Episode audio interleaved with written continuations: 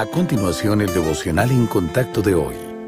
La lectura bíblica abreviada de hoy comienza en el versículo 8 de Esther, capítulo 2, e incluye algunos versículos del capítulo 4.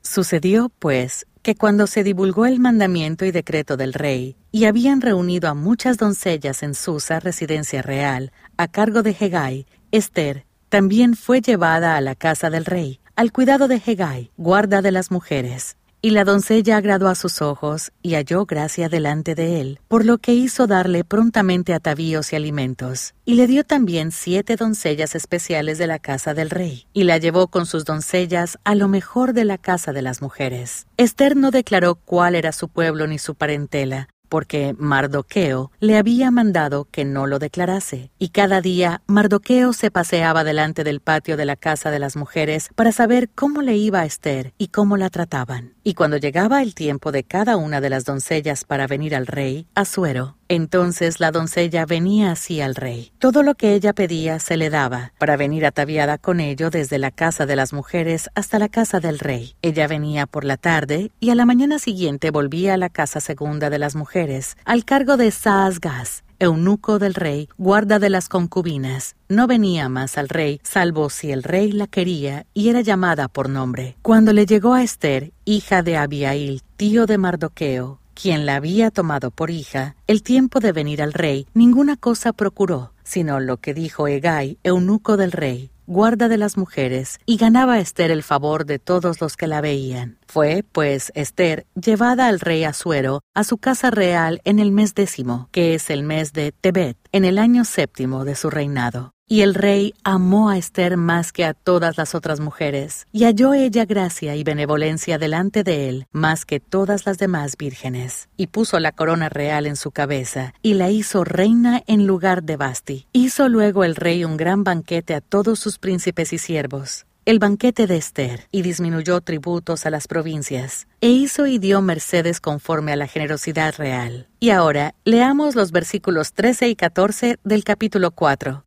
Entonces dijo Mardoqueo que respondiesen a Esther, No pienses que escaparás en la casa del rey más que cualquier otro judío, porque si callas absolutamente en este tiempo, respiro y liberación vendrá de alguna otra parte para los judíos. Mas tú y la casa de tu padre pereceréis, y quién sabe si para esta hora has llegado al reino.